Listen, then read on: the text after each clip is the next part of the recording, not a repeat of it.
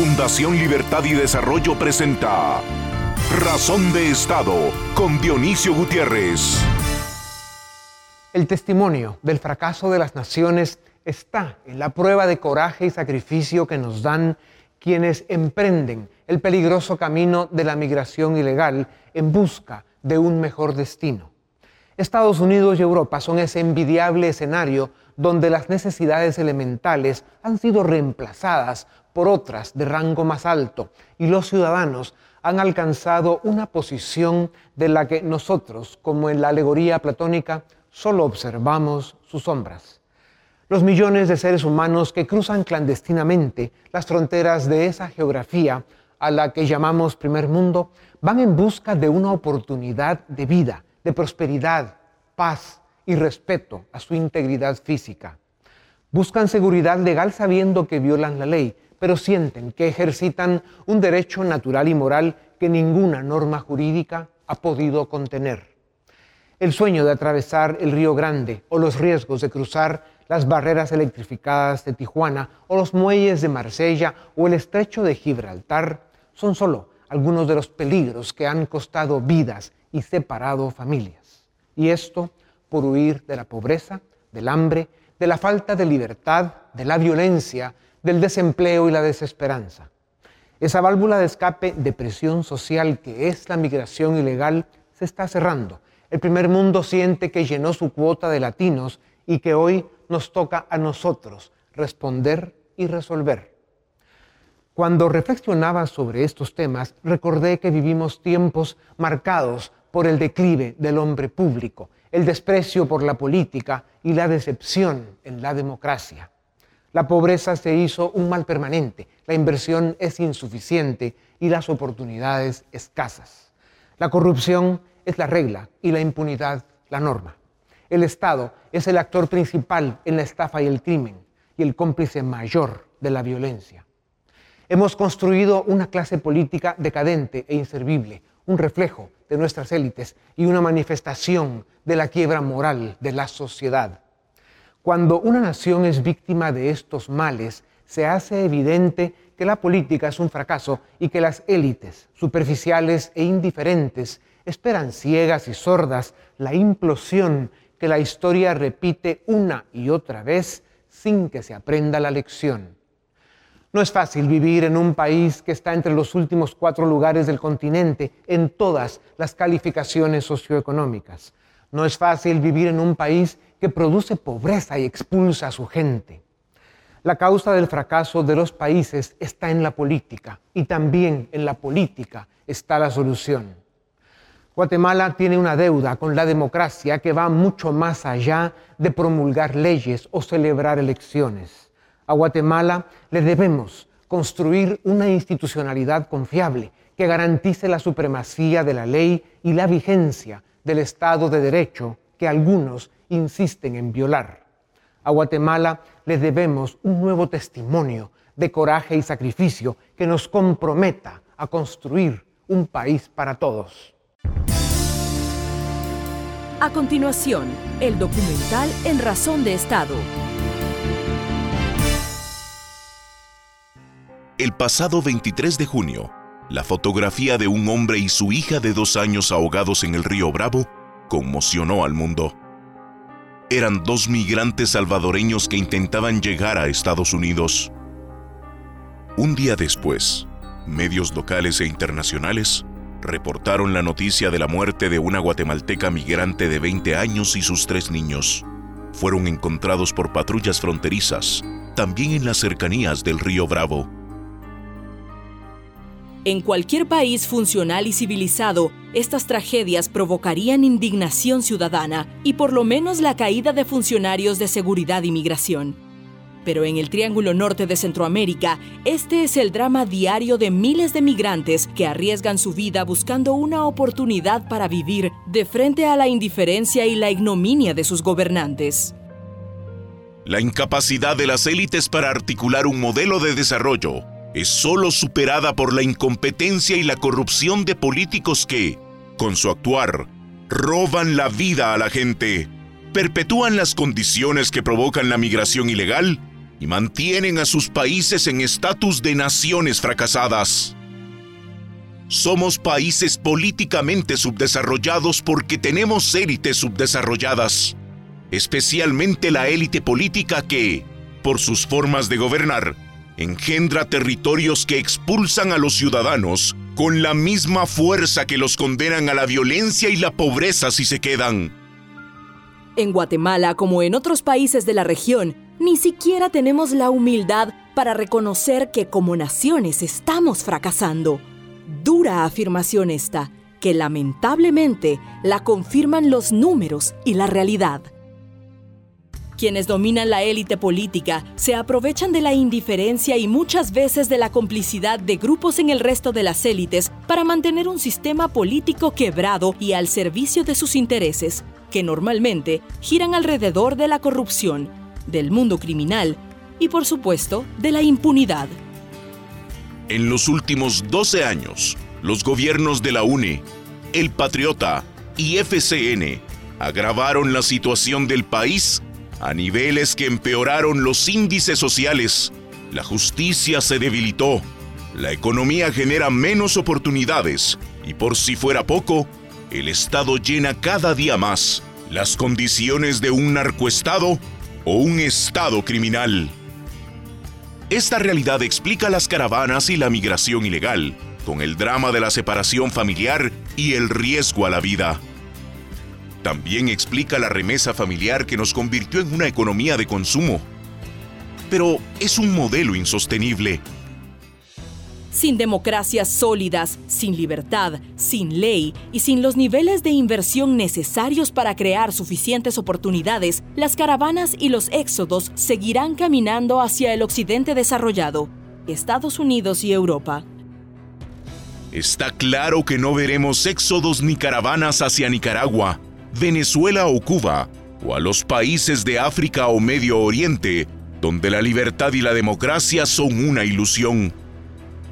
Así como Europa intenta frenar la migración de Asia y África, el gobierno de Estados Unidos ha sido claro en afirmar que la migración ilegal de centroamericanos hacia su territorio se debe detener. Washington está fortaleciendo sus políticas migratorias y solo en 2018, más de 94 mil guatemaltecos fueron deportados. Los gobiernos de los países del Triángulo Norte dan excusas y hasta culpan a los migrantes por arriesgar sus vidas, pero realmente no hacen mucho por cambiar las condiciones para conservar a su gente. Guatemala tiene cita con las urnas para elegir presidente el 11 de agosto. De Vamos y Yamatei sabemos que no han gobernado de la UNE y Sandra Torres, sabemos que gobernaron de 2008 a 2011 con muy malos resultados y han controlado el Congreso desde hace muchos años también con muy malos resultados. Cuando gobernó Sandra Torres, sus planes para Guatemala se acercaban más a la Nicaragua de Ortega y la Venezuela de Chávez, dos países de los que habitantes sin trabajo y sin oportunidad críticos y opositores huyen para no morir de hambre o para que no los encarcelen por cualquier patraña o los asesinen. Además, la UNE como el FCN, el PP y la UCN son los principales cómplices de la creciente contaminación del narcotráfico en la política. Las élites, empezando por los políticos, deben aceptar su responsabilidad y trabajar en la construcción de un modelo de desarrollo en libertad y democracia, y con Estado de Derecho, que nos saque de la vergüenza y del drama humano que es, para cualquier guatemalteco, verse obligado a abandonar, para sobrevivir, la tierra que lo vio nacer. A continuación, una entrevista exclusiva en Razón de Estado. Bienvenidos a Razón de Estado. Hoy tengo el gusto de presentarles a Jacqueline Villalba. Es especialista certificada en la Ley de Migración y Nacionalidad de Estados Unidos. Ella recibió una licenciatura en Administración Economía con especialidad en Derecho. También tiene un doctorado en Derecho de la Universidad de San Tomás en Florida. Eh, Jacqueline Villalba es presidenta del Comité de Mujeres en Derecho Internacional y es miembro del Comité de Asesores Jurídicos Extranjeros. Eh, la licenciada Villalba representa personas en procedimiento de solicitudes de asilo, eh, ajusta temas de estatus de residencia permanente eh, y otras formas de alivio para la gente que tiene necesidades migratorias. también procesa peticiones de visa para no migrantes, visas de trabajo, residencias temporales y también temas relacionados a familia y temas en general de migración. Em, la licenciada Villalba ha dado conferencias y seminarios sobre temas de migración, eh, sobre diferentes aspectos de empresa, familia, etc. También ha dado eh, conferencias sobre los efectos que hay en condenas penales eh, cuando hay violaciones a la ley de migración.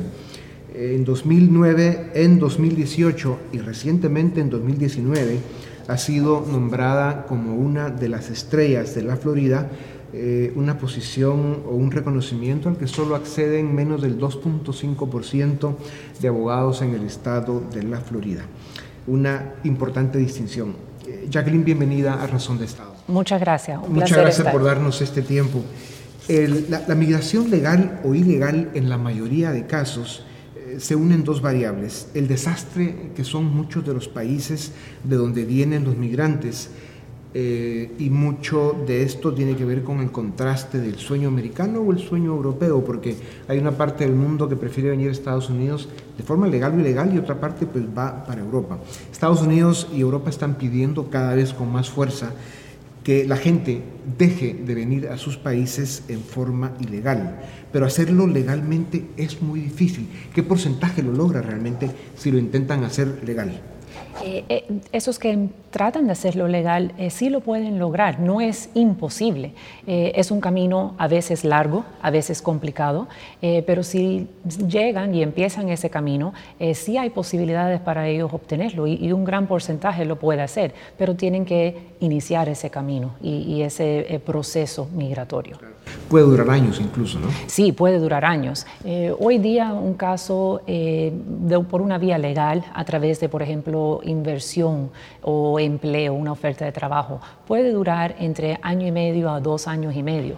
Eh, año y medio si todo es fluido, eh, sin ningún tema, eh, todo en orden y las cosas se mantienen. pero más cerca estamos viendo llegando casi a los dos años, hasta dos años y medio. La gente normalmente viene con visa de turista y también arrancan desde esa plataforma un proceso para conseguir su estatus permanente en Estados Unidos. Sí, eh, muchas personas usan la visa de turista a ver si le gusta estar en los Estados Unidos, si ven oportunidades. Es una manera, es un vehículo que podemos utilizar para explorar opciones y luego de ahí ver qué opciones hay disponibles, sea visa de inversionista, eh, un traslado como ejecutivo o gerente, eh, una visa de habilidad extraordinaria si tiene ciertos talentos, diferentes opciones basado en el caso específico el currículum de la persona, eh, los objetivos, eh, opciones un poco más rápidas eh, en comparación a otras más largas. Depende del, caso, pero sí hay varias opciones para poder emigrar. El drama de los migrantes está en que realmente quienes quieren salir de sus países y venir a Estados Unidos o Europa, lo hacen por un tema de sobrevivencia, de seguridad.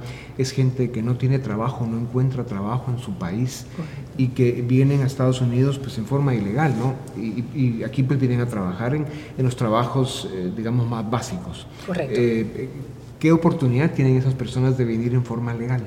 Eh, si hay personas que vienen eh, para ver opciones legales a través de ofertas de trabajo, todavía existen. Eh, si hay una empresa aquí en los Estados Unidos que esté buscando personas para trabajar, puede patrocinar la petición de residencia de una de estas personas. Aunque sea para un trabajo, digamos, de nivel muy básico, laboral. Hay ciertos niveles, no, no es que todas las posiciones tienen que requerir, por ejemplo, un título universitario. hay posiciones que requiriendo dos años de experiencia laboral pueden tener opción eh, o, posibilidad de, obtener. Eh, cada caso es diferente, eh, y, pero es importante explorar porque hay diferentes posibilidades que se pudieran estudiar. Jacqueline, las caravanas que vemos viniendo, de, sobre todo recientemente de Centroamérica, los éxodos que se ven hacia Europa en los países que están con unas situaciones de seguridad y crisis humanitarias extraordinarias, Em, eso, es un drama humano, por un lado, y por otro, pues tiene o representa una presión muy importante para Estados Unidos. ¿De dónde vienen, digamos, las masas, el volumen más grande de migrantes con la experiencia que tú tienes de lo que entra en, California, Texas o incluso en la Florida, ¿de dónde viene más gente? Actualmente estamos viendo eh, un volumen muy alto de, por ejemplo, Guatemala, eh, Honduras, eh, los países Centroamérica que están cruzando. ¿Y eso es migración ilegal? bueno, no necesariamente ilegal. Una persona que esté que se presente a eh, la frontera puede pedir asilo, eh, no necesariamente que es ilegal. Eh, ilegal si trata de entrar sin que lo, a, lo escondido, digamos, sin inspección, sin que ellos vean. Pero alguien que pide asilo llega a la, frontera a pedirlo, probablemente no se lo dan, tiene que haber un proceso que también es muy largo.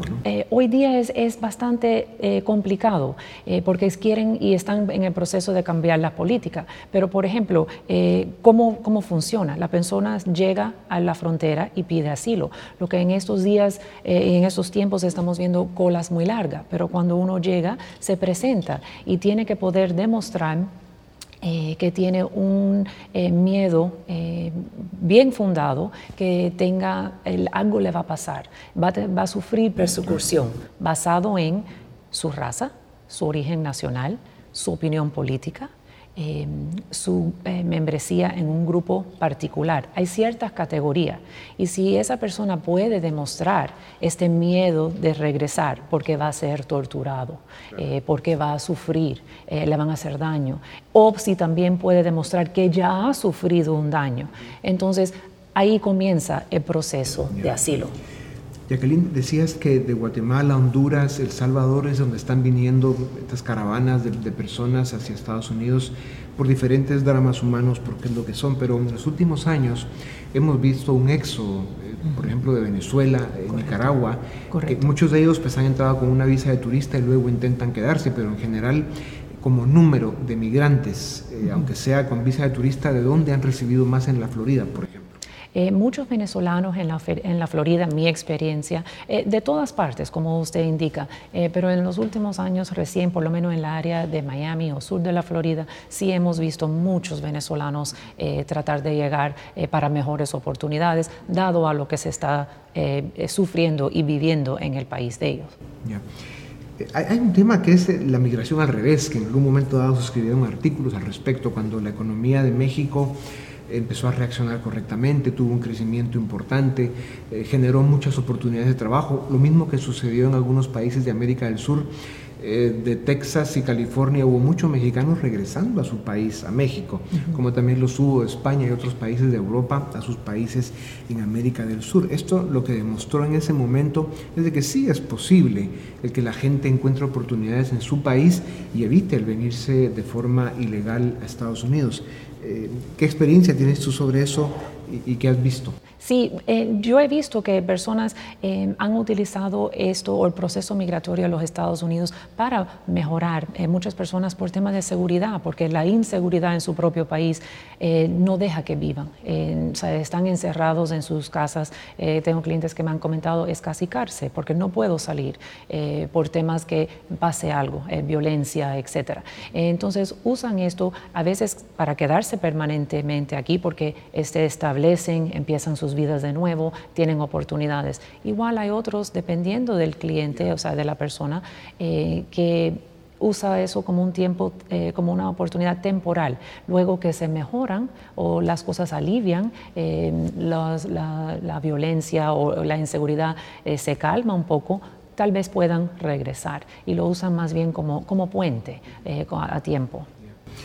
Jacqueline, Texas y California tienen ya eh, más o menos el 40% de su población son hispanos y en 2050 todo Estados Unidos más o menos va a tener el 50% de su población no blanca. O sea, realmente el, fenómeno, la realidad de que Estados Unidos es un país de migrantes y que a través de, los siglos eh, pues, eh, ha venido siendo cada vez más una realidad el que, lo que antes, los que antes eran parte de las minorías se están convirtiendo sí en, un grupo de minorías pero que sumados ya son la mayor parte de la población o hacia eso van. Eh, ¿Qué lectura sientes tú que tienen pues, los americanos que se sienten americanos, clásicos tradicionales, nacidos acá, y que sienten esta invasión del mundo hacia su tierra?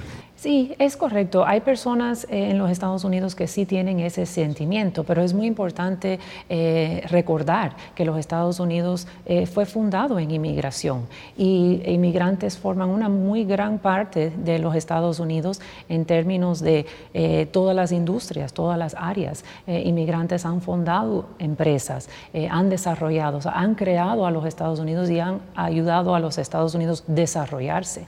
Eso sí, aunque haya ese sentimiento, sentimiento, hay a lo mejor personas que lo sienten, eh, tenemos eh, el otro sentimiento de que reconocen que los inmigrantes eh, sí son positivos para los Estados Unidos y sí han ayudado a los Estados Unidos desarrollarse y crecer. En Guatemala, por ejemplo, cuando se pregunta a la sociedad en general, eh, cuál sería su principal eh, sueño o, su deseo en la vida y un porcentaje cada vez mayor dice venir para Estados Unidos. Y entre los jóvenes llegamos a tener un momento en el que eso se acercaba al 70% como una aspiración muy importante. De los jóvenes, 70% venir a Estados Unidos y, y lo más normal como sucede es que vengan en forma ilegal. Y hablando sobre eso, Jacqueline, Entiendo que eh, como parte de tu profesión te ha tocado asistir a centros de detención eh, para asuntos de migración o personas que tienen problemas con migración. Eh, y ahí te ha tocado ver las condiciones en las que están estos detenidos. Y sabemos que hay infraestructura que está preparada para atender el volumen de personas que, reciben estos centros de detención. Sin embargo, en los últimos tiempos hemos visto en Texas principalmente una crisis humanitaria muy grave, incluso muertes de niños y, adultos. Eh, que han muerto por las condiciones en las que se encuentran estos centros de detención. ¿Cuál es tu lectura de esto? ¿Por qué está sucediendo esto? Y, explícanos eh, digamos, esa, esa discusión que hay sobre las críticas que se hacen a Estados Unidos por tener a los migrantes que quieren entrar a Estados Unidos de forma ilegal en esas condiciones, cuando realmente es un problema de infraestructura y preparación. Es que por el tema del volumen eh, no estamos preparados, el volumen es impresionante y no estamos preparados, la infraestructura no está preparada para poder manejar ese volumen eh, de una manera eficiente y organizada. Eh, por ejemplo, las mismas cortes de inmigración, hay más de 700 mil casos pendientes porque solo tenemos un cierto número de eh, cortes de migración con un cierto número de jueces de migración. El mismo volumen es imposible manejarlo eh, con los recursos que actualmente tenemos. Eh, se hace y se puede hacer, pero las demoras son desesperantes. y es por eso, es esa estructura, necesitamos más recursos para poder manejar el volumen que estamos viendo, que es muy impresionante en los últimos tiempos. Es claro que no vamos a ver caravanas ni éxodos de seres humanos hacia Nicaragua, Venezuela o mucho menos de regreso a Cuba, ¿no? que fue el fenómeno eh, en el caso de Florida en especial hace muchos años. Pero, ¿cómo ven desde Estados Unidos eh, la situación de nuestros países, Centroamérica y algunos otros países eh, de Sudamérica, especialmente los países del Medio Oriente y Asia, donde la política no funciona, eh, los problemas de inseguridad son muy serios, no hay, digamos, sistemas legales que respondan a las necesidades de la ciudadanía, somos países muy disfuncionales. Eh, ¿Cómo eh, traduces tú ese sentimiento que hay en autoridades y en muchos ciudadanos de Estados Unidos de que ven esta migración ilegal sobre todo, pues eso, como una invasión de gente que viene de países donde sus élites y sus gobiernos pues son básicamente un desastre? Eh, es, es, importante eh, esas personas porque lo que ellos están haciendo es huyendo a esa violencia, a esa corrupción. Ellos están buscando ese sueño americano. Eh, y no es que los Estados Unidos no se los quiera dar, es que tenemos que tener un proceso para poder darlo. si llega a ese volumen sin tener orden o organización, es imposible. No físicamente, ese es el problema que yo veo, que no podemos asistir a todos. Eh, es una cola, es una fila y solo hay eh, eh, personas humanas física y capacitada para tantas, procesar tantas personas en un cierto tiempo. Eso es, es difícil eh, porque eh, uno quiere ayudar y la situación es muy grave en esos países. Eh, violaciones de derechos humanos, violencia, corrupción, pobreza. y lo que esas personas buscan es oportunidades. ¿Cuáles hay aquí? Si Estados Unidos abriera sus fronteras y permitiera que quien quiera pueda venir. Dos preguntas muy breves para terminar. ¿Cuánta gente crees tú que vendría y cómo Estados Unidos podría eh, recibir a ese mundo de gente? Creo que muchas personas eh, vinieran, es decir, ya eh, hubieran esa frontera o puertas eh, automáticamente abiertas, pensando que aquí pudieran tener mejores oportunidades que no existen o por lo menos no están disponibles para ellos en su país. Creo que viéramos mucha más inmigración.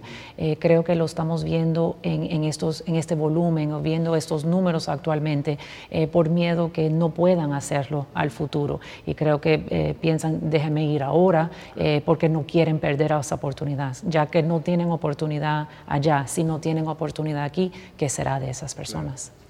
Pues Jacqueline, muchísimas gracias. Eh, creo que nos aclara mucho eh, tu visión y, la explicación muy clara de cuál es la situación migratoria vista desde Estados Unidos. Sin duda alguna es una válvula de escape la migración para países tan disfuncionales como los, la mayoría de países centroamericanos. Eh, es una válvula de escape que se está cerrando y nos obliga como países a mejorar la forma en que nos gobernamos, a encontrar la manera de, de generar y proveer soluciones a la gente para que pues, no siga arriesgando su vida buscando la migración ilegal por un lado y por otro pues que venga acá solo a, tener problemas. ¿no? Así que muchas gracias. Gracias a usted. Y esperamos eh, poder volver a consultarte en un futuro cercano sobre este tema que seguirá siendo muy crítico para nuestros países. Con mucho gusto. A ustedes también gracias y esto es Razón de Estado. A continuación, el debate en Razón de Estado Bienvenidos al debate en Razón de Estado. Hoy tenemos en el set con nosotros a Paola Hurtado, ella es periodista independiente, a Luis Miguel Reyes Silva, él es eh, director del área social de la Fundación Libertad y Desarrollo, y Jorge Mario Andrino, analista político. A los tres, bienvenidos a Razón de Estado. Bien, en esta coyuntura me interesa comenzar a hablar un poco de los escenarios de cara a la segunda vuelta. Ya tenemos resultados preliminares de, las elecciones de primera vuelta, por supuesto, definitivos en el caso de la presidencial, pero preliminares también en el caso del Congreso y las alcaldías. Eh, llama la atención eh, en esta elección el desempeño de la UNE, que sería algo así como el partido hegemónico en esta elección. Gana entre 52 y 54 escaños. Eso es lo único que tenemos que definir cuando ya oficialicen resultados, pero sabemos que entre 52 y 54 diputados. Y la siguiente bancada más grande sería la del partido que pasa segunda vuelta, vamos, con apenas 16 o 17 diputados. Es decir, va a haber una diferencia abismal entre lo que las fuerzas de la UNE serán en el Congreso y los demás partidos. En este sentido, Paola, para empezar contigo el análisis, ¿cómo visualizamos entonces una eventual presidencia de Sandra Torres con un Congreso en el que tendría 54 diputados, casi un tercio del Congreso, versus, eh, digamos, una presidencia de Yamatei que tendría en todo caso que buscar alianzas en el Congreso para gobernar. Bueno, em, buenas noches. Lo que estamos viendo es a partir de las últimas encuestas, los últimos análisis, estamos hablando de una virtual eh, ganadora de la presidencia, Sandra Torres, y en ese sentido, que la UNE tenga el tercio de las bancadas, me parece que es muy poderoso para la UNE y el partido de gobierno y va en detrimento también de nosotros como sociedad. De nuevo, vamos a tener una planadora de un partido que, por decirlo de una manera amable, ha tenido un comportamiento veleta en las últimas legislaturas. Un partido que es incongruente con la supuesta ideología que tiene y más bien navega según los ritmos políticos. Y los demás, los que están llevando 16 vamos, eh, los candidatos que se quedaron en cuarto, quinto, sexto lugar metieron uno, dos diputados, o sea, vemos bancadas pequeñas.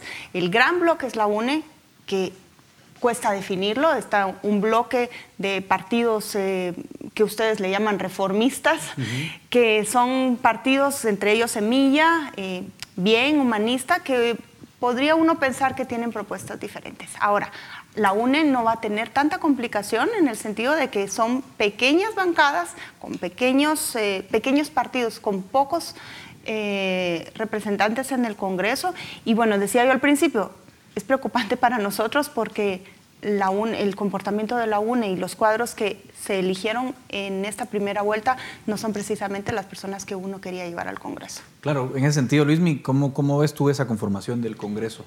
Sí, eh, parecido a lo que dice Paola. Ahora, la cosa es que también, una cosa es la UNE desde una supuesta oposición, digamos, que tenían en el, con el gobierno anterior, y otra cosa va a ser la UNE gobernando, que digamos son cosas completamente distintas, y además la UNE con una bancada fuerte. Y otro detalle importante es que la mayoría de diputados dentro del Congreso dicen que la UNE es una de las bancadas más disciplinadas en cuanto a la forma como trabajan. O sea, son bancadas, son diputados que sí trabajan, son diputados que sí operan, que sí se mueven para determinados intereses. Claro, son sus propios intereses. En este, digamos, en, los cuatro años anteriores o, tres años y medio, eh, los intereses de la UNE fueron más bien mantenerse callados, no hacer mucha bulla, no unirse directamente al pacto de corruptos, digamos, para, no, para no mancharse de cara a las elecciones, pero tampoco fueron una fuerza de oposición. No. Simplemente dejaron que las cosas pasaran porque les interesaba también que, los demás se mancharan, que los demás estuvieran en ese sentido. Ahora, lo que pasa es que la UNE gobernando va a ser una UNE a favor del, Ejecutivo, digamos, si Sandra Torres llega a la presidencia, para mover los planes del Ejecutivo. Eh, los cuales pues no tenemos muy claros. El plan de gobierno de Sandra Torres y el de Alejandra de Matei no son tan distintos en ese sentido. ¿verdad? Son muchos de los temas parecidos. Ahora, veamos eso que dice Luis y Paola, eh, Jorge Mario. Porque tuvimos a una, una, en 2016 subida en la ola del reformismo. Eh, Mario Taracena fue presidente del Congreso, también un poco porque eh, la bancada oficial no tenía experiencia ¿no? y, no, no, no, lograban hacer una alianza. Recuerdan que la toma de posición fue un poco tarde porque no se ponían de acuerdo con la presidencia, pero ese año 2016 Mario Taracena y la UNE lideran esas reformas, bien que mal las de la ley electoral y los partidos políticos, la reforma a la ley orgánica legislativo, la prohibición del transfugismo. Es decir, ellos, ellos encabezan esa lucha y luego en el 2017 incluso todavía eh, comenzaron a abanderar la reforma a la Constitución. El tema fue que cuando los antejuicios y las acusaciones llegan al Partido UNE en 2017, todo cambió. De hecho, votan a favor de no retirar la inmunidad a Jimmy Morales, muchos de ellos. Eh, la UNE se borra después de, esa, de, esa, de ese momento, 2017. Entonces uno pregunta, ¿qué jugó la UNE realmente? ¿Fue reformista al principio y anti-CICIG después? ¿O cómo fueron esos momentos que vivió la UNE? Bueno, me parece que la UNE ha sido una representatividad de lo que el Congreso también tiene dentro de sus demás bancadas. No ha sido diferente. Es decir, ha jugado un rol en donde en cierto momento le ha, eh, sido necesario entrar a seguramente validarse con la población y decir estas son las reformas que se necesitan. Y en el momento político, como sucedió ya con una teórica o, inusual alianza que se hizo con el gobierno, pues entonces a defender el status quo que tenía el presidente. Yo creo que el Congreso hay que analizarlo desde la perspectiva justamente de lo que va a pasar en la segunda vuelta. Va a ser muy diferente lo que tenga un bloque tan grande como la UNE si Sandra Torres llega a asumir la, la presidencia y también hay que analizarlo mucho desde el punto de vista si no lo llega a asumir, porque entonces se convertirá en una fuerza teóricamente de oposición pero donde debiéramos buscar o eh, inclusive requerir a nivel de las, de las bancadas del Congreso que exista una oposición constructiva, que sí fiscalice, que sí verifique, pero que no se convierta ni en una parte, digamos, que obstaculice todo lo que un ejecutivo pueda presentar o promover, sobre todo una bancada tan pequeña como 16 o 17 diputados, obligada a hacer muchos acuerdos sino que también eventualmente se comprometa con una agenda legislativa que sea de, instancia común. Pero Edgar, sobre lo que tú decías, es que no es que la UNE cambió por alguna razón, es que la UNE cambia todo el tiempo según los escenarios. Y en el 2016 lo que ellos venían era arrastrando esa, uniéndose a esa ola de protestas sociales y, de participación ciudadana también presionado Mario Taracena porque era el momento en que el Congreso ya no podía seguir negando la información, tenía que dar ciertos pasos, apoyar ciertas iniciativas. Pero en cuanto ese, esa intensidad baja y empieza a tocar los casos de corrupción al partido, no, ni siquiera lo piensan. E incluso cuando tú hablas de ese momento reformista, Mario Taracena tenía muchos enemigos dentro de la UNE, gente que estaba totalmente furiosa porque él estaba liderando esas causas. O sea, que la UNE no, no es que, ah, ¿qué pasó? Se volvió, se volvió al otro lado. No, es que nunca estaba en ningún bando. Y eso es lo, gran, lo, lo, más preocupante de esta legislatura con un 54 diputados de la UNE, que no sabemos qué esperar. No están en un bando, pero sí hay un objetivo. Y es que creo que la UNE es el único partido con un objetivo electoral claro. Y lo ha tenido claro a lo largo de a lo largo de todos estos años. Digamos, cuando fue la ola reformista, había ese clamor en la, en la plaza por reformas, la UNE se sube claramente a esa, a esa ola reformista y, pues complace un poco a la gente. Reforma electoral, empiezan a hablar de otras cosas. Cuando, el, cuando les empieza a tocar y también empieza un poco a correrse, digamos, el tema de dentro de ciertas élites, el tema de si sí ya no se ve con tan buenos ojos, entonces la UNE también empieza a replegarse en ese sentido, empieza a ser más cauta. De hecho, en su plan de gobierno para, para, este, para esta elección ponen que ellos van a someter el tema de, de si siga a un, a un referéndum.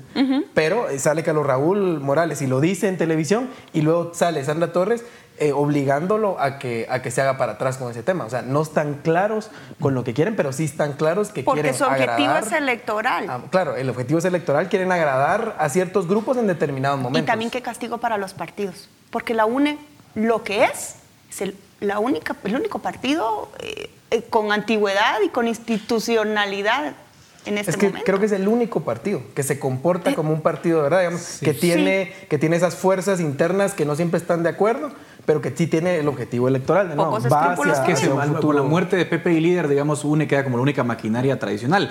Que vamos a ver, las tres funcionaban más o menos igual, con financiamiento cuestionable, reclutando cualquier liderazgo local, no importa cuán cuestionable sea, pero sobrevivieron. Patriota y Líder, por lo menos jurídicamente como partidos, no existen.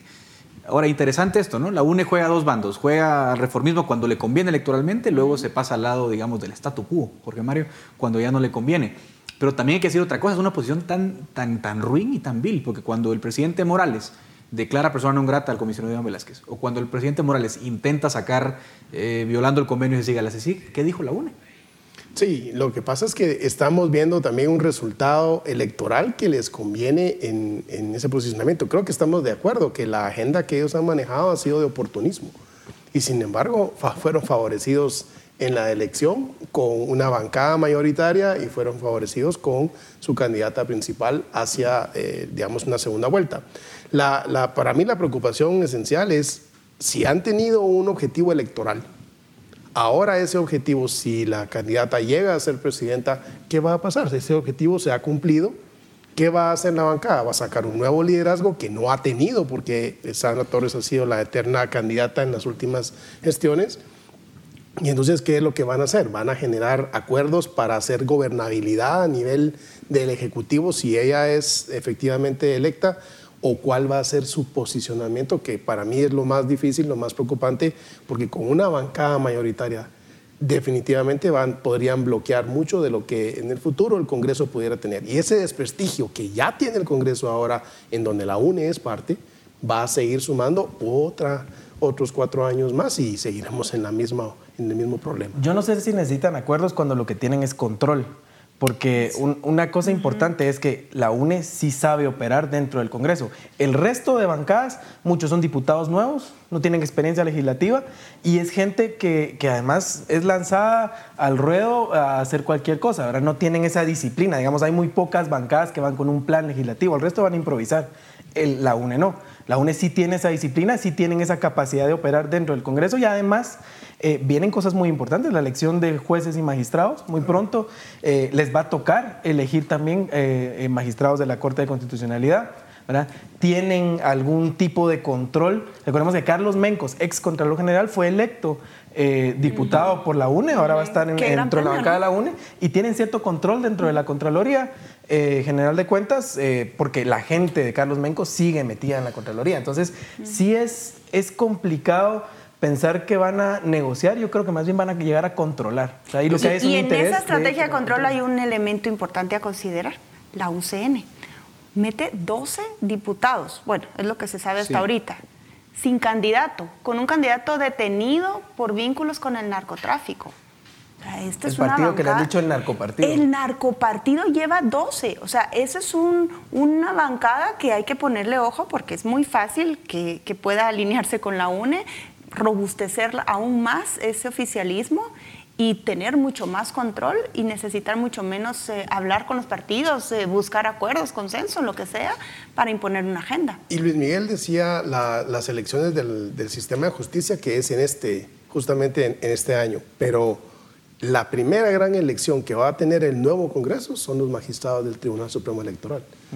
Sobre esa base va a haber mucho que poder decir. Sí, eso es importante, sobre todo señalando esto último que ustedes mencionan, porque se nos ha olvidado, no se nos ha olvidado, ha bajado de los decibeles y por eso ya no hablamos tanto del famoso caso que se presenta contra la UNE, ¿no? En febrero, curiosamente, unos días después de que a Sandra Torres le dan su credencial Un como candidata, un día después, después, el día el después. día después, literalmente el Ministerio Público presenta esa acusación en su contra. Y hay que decir las cosas como son. La Corte Suprema la protegió abiertamente porque no tenía razón la Corte Suprema para decir, no, no, yo no tramito ese antejuicio. Por lo menos hubiese abierto a, a investigación y, y- y hubiese considerado el antejuicio, pero ni siquiera lo consideró. Creo que más evidencia de que la Corte estuvo de su lado no hay, es bastante obvio.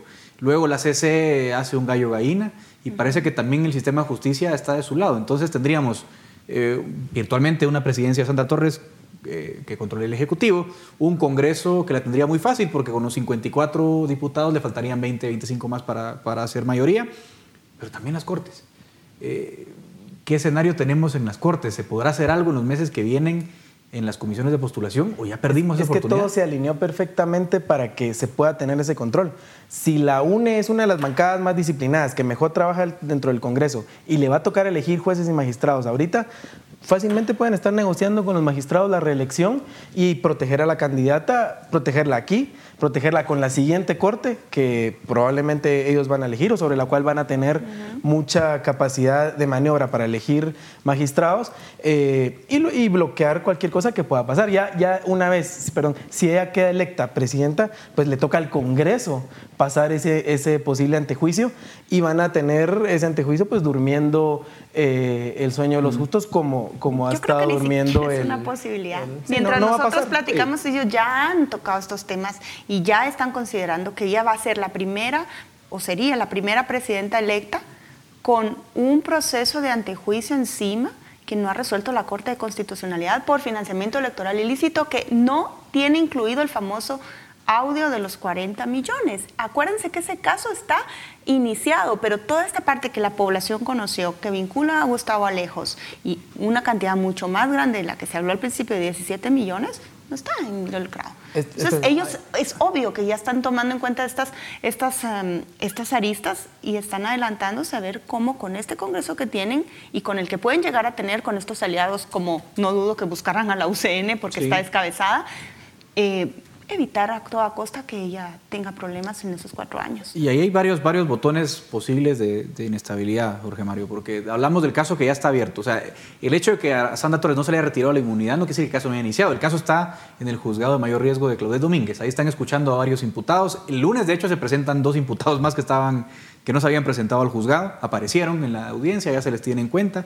Eh, pa- paralelo a esto, ya el Ministerio Público ha solicitado la detención con fines de extradición de Mario Leal, el ex candidato vicepresidencial de Sandra Torres, que también está imputado, que tiene información, que puede brindar información adicional a la que tiene ya el Ministerio Público, y eso podría destapar una crisis todavía más severa. O sea, ni siquiera, digamos, suponiendo que ganase Sandra Torres la presidencia, tendría ya una, una, un complicado escenario legal, sin Sí. precedentes, ¿no? Seguro, seguro. Y creo que lo que hemos estado platicando acá daba pie para que la fiscalización que se pueda a nivel- a nivel- dar a nivel de la sociedad sea importantísimo. ¿Por qué? Porque para mí el gran parte de aguas es esa segunda vuelta. Es un escenario, aunque jurídicamente no sea así, políticamente es muy distinto seguirle un proceso de antejuicio o seguir un proceso penal por estas acusaciones a alguien que va a ser presidente de la República en los siguientes cuatro meses que alguien que sencillamente perdió una vez, una segunda vez la elección y que será sujeto a proceso como cualquier otra persona.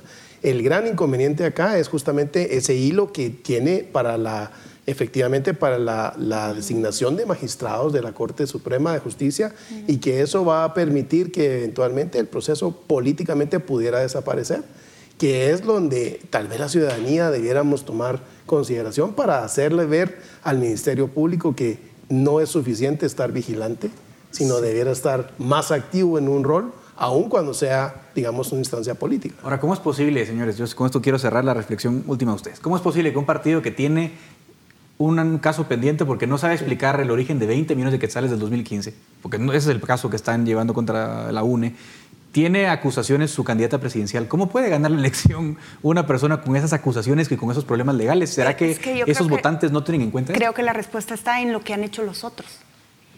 ¿Qué son los otros partidos que, están, que compitieron con ella?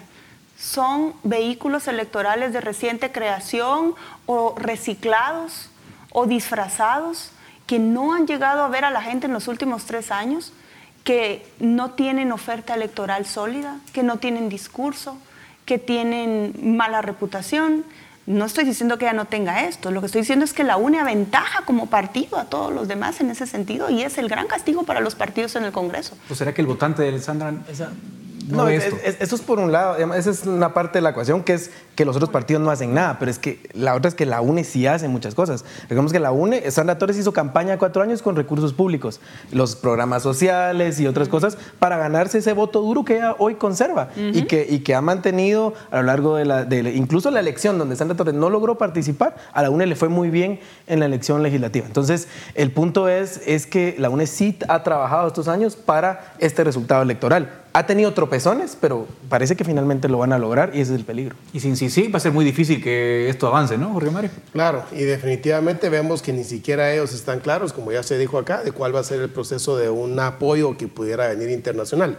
Pero yo quiero, ya que eh, Paola y Miguel hacen las reflexiones sobre la, la fortaleza de los partidos y, y esto lo demás, yo sí quisiera voltear a ver a la población, a una población que no tiene una educación cívica, que quizá no tiene esa memoria histórica y que lo vemos no solo con el caso de Sandra Torres, aunque es muy, obviamente muy, muy claro, pero con otros candidatos, ya lo dijeron acá, a Mario Estrada, que han sido señalados con mucha evidencia sobre, digamos, su no idoneidad para poder dirigir eh, aspectos de la función pública y de todas maneras tiene una respuesta electoral. Creo que la población tiene que cambiar ese paradigma y hay que hacer mucha educación cívica para que eso tengamos un mejor futuro bueno, nos quedamos sin tiempo, pero a ustedes les agradezco por esta, este análisis tan interesante. Veremos si la población finalmente decide elegir una persona que podría estar en la cárcel antes de tomar posesión. Así que agradezco la participación de ustedes, también al público que nos ha seguido. Es momento de dar fin al debate en Razón de Estado y también a la edición de este programa y esta edición de Razón de Estado. Razón de Estado con Dionisio Gutiérrez es una producción de Fundación Libertad y Desarrollo.